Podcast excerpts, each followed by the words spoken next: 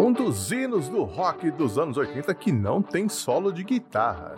Nesta edição do Resumo do Som, eu conto tintim por tintim como foi que surgiu Chisel Sanctuary do The Cult. Resumo do som.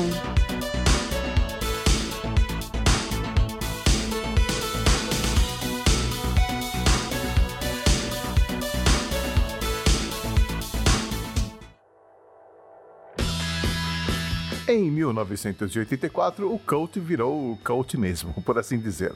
O nome, que no início era Southern Death Cult, foi simplificado para Death Cult e finalmente The Cult, naquele ano, quando lançaram o primeiro disco sob essa alcunha, Dreamtime, que trazia os sucessos Spirit Walker, que terá sua importância revelada mais adiante, e a faixa título, que chegaram a tocar nas rádios brasileiras. Neste ponto da carreira, a banda contava com o Ian Astbury nos vocais, Billy Duff na guitarra, o baterista Nigel Preston, que assim como Billy também vinha da banda Theater of Hate, e James Stewart no baixo. A troca do nome refletia uma preocupação deles com relação ao som que passariam a produzir, mais influenciados pelo rock pesado do que o pós-punk e gótico. Saíam de cena o corte de cabelo moicano e as roupas de couro sisudas, substituída por longas madeixas e um visual mais psicodélico, influenciado por The Doors e Led Zeppelin. Influência essa que se estenderia ao som, o que levou a banda a escolher o Olympic Studios em Londres para suas gravações, o mesmo local onde o Led Zeppelin gravou todos os seus álbuns, incluindo o famoso Physical Graffiti em 1975. Mas em 1984, o estúdio já era considerado ultrapassado, sem as novidades tecnológicas que estavam surgindo, mas foi exatamente essa característica que atraiu o The Cult. Ao contrário de muitas músicas cujas histórias eu já contei aqui no resumo, Chisel Sanctuary nasceu de forma indolor e descomplicada. Talvez porque foi inspirada em um plágio de uma música da própria banda. A linha de baixo que serviu de base para Chisel Sanctuary veio da música Spirit Walker, que usa as mesmas notas.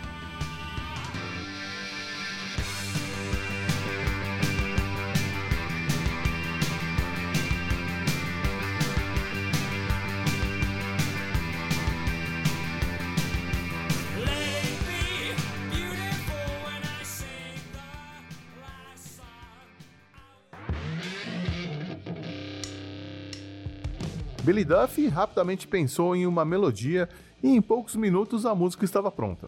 A letra da música que Ian escreveu não tem nenhum significado oculto ou místico. Ela fala de sexo pura e simplesmente. Anos depois, ele conseguiu se expressar de maneira mais artística, dizendo: Giselle Sanctuary se refere ao poder que surge ao encontrarmos a solidão nos braços de uma mulher e a energia matriarcal seja na presença física da pessoa ou na espiritual, que é a maior das matriarcas, e considerando o cosmos como uma energia feminina e não masculina. Foram esses arquétipos que eu compreendi ao descobrir pessoas como Joseph Campbell, Buffy Saint-Marie e até mesmo Jim Morrison. A bateria na música é minimalista e isso se deve ao fato de que Nigel Preston apareceu para a gravação completamente embriagado e simplesmente não conseguia acertar as batidas. O produtor Steve Barron foi obrigado a eliminar partes do kit de bateria que estavam atrapalhando, entre aspas, o Nigel, como pratos, bumbos, tontons, até sobrarem apenas as peças que o Nigel conseguia acertar sem perder o tempo. Essa foi a última participação do Nigel Preston no The Cult, mas esse minimalismo acabou funcionando na música desde a entrada com uma batida seca até os pequenos floreios que antecedem as partes da música.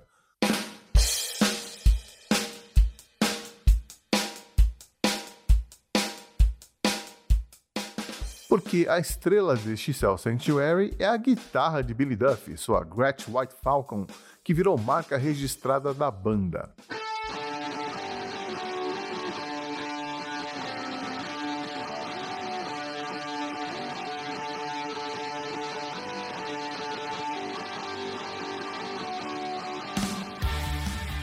O som etéreo e enigmático que abre a música e ajuda o ouvinte a entrar no clima psicodélico foi um improviso que nasceu no Olympic Studios mesmo, onde o Billy pegou um arco de violino que foi esquecido durante uma sessão de gravação com uma orquestra que aconteceu horas antes e Billy ficou brincando com sua guitarra tentando imitar o que Jimmy Page fazia no Led Zeppelin.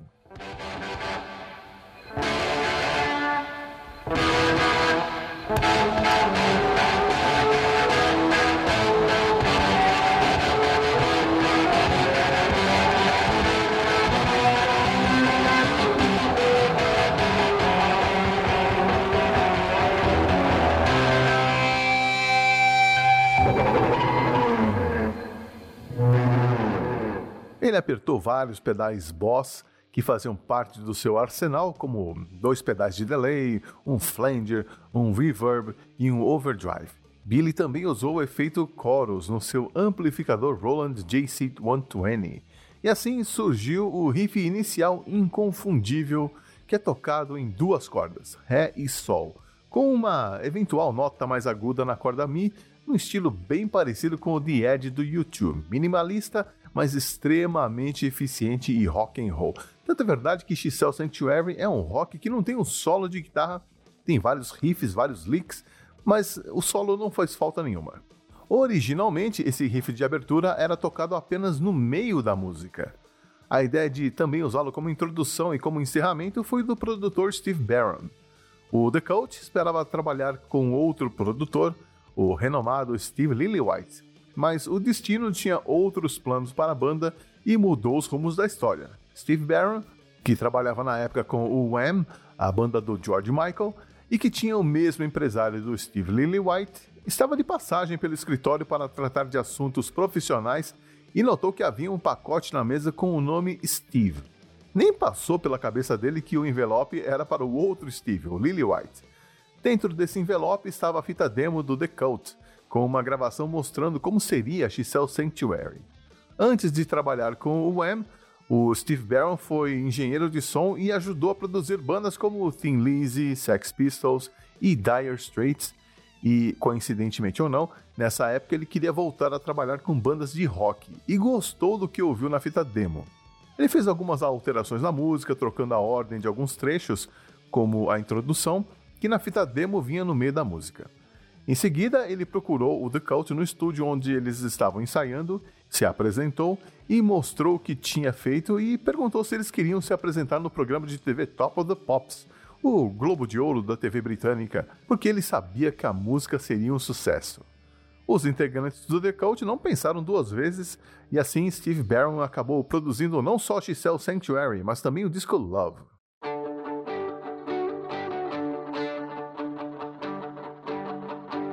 Os últimos toques na música foram a inserção de um acorde em Sol, tocado em um violão acústico, entre uma estrofe e outra da letra, e o efeito sonoro que abre a música e que eu chamo de névoa espacial.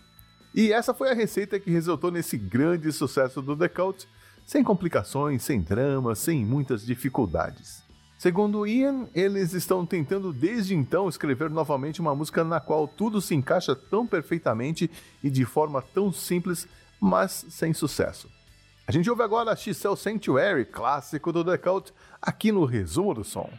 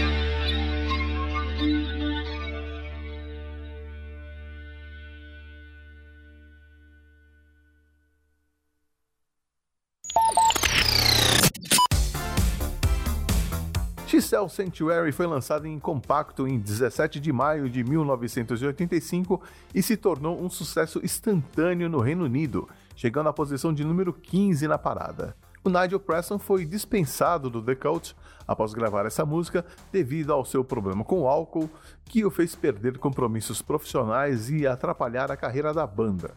Tanto que ele nem aparece no videoclipe para a música She Sells Sanctuary, onde foi substituído pelo músico de estúdio Mark Brzezik, que também tocou no restante do álbum Love. Por consideração e amizade, os integrantes do The Cult se propuseram a pagar um salário para o Nigel continuar com a banda, mas como suplente, mas ele recusou a oferta. Após sua saída, ele passou por outras bandas, mas acabou preso por assalto à mão armada e morreu de overdose em 1992. O The Cult continua tocando X-Cell Sanctuary em todos os seus shows e, segundo Ian, toda vez é uma experiência distinta, pois é uma música que pode ter significados e energias diferentes dependendo do local, da plateia e do momento. Eu sou o Xi, obrigado pela companhia e volte aqui no mês que vem para ouvir outra historinha de outro hit musical dos anos 80. A gente se vê então. Um abraço e até lá!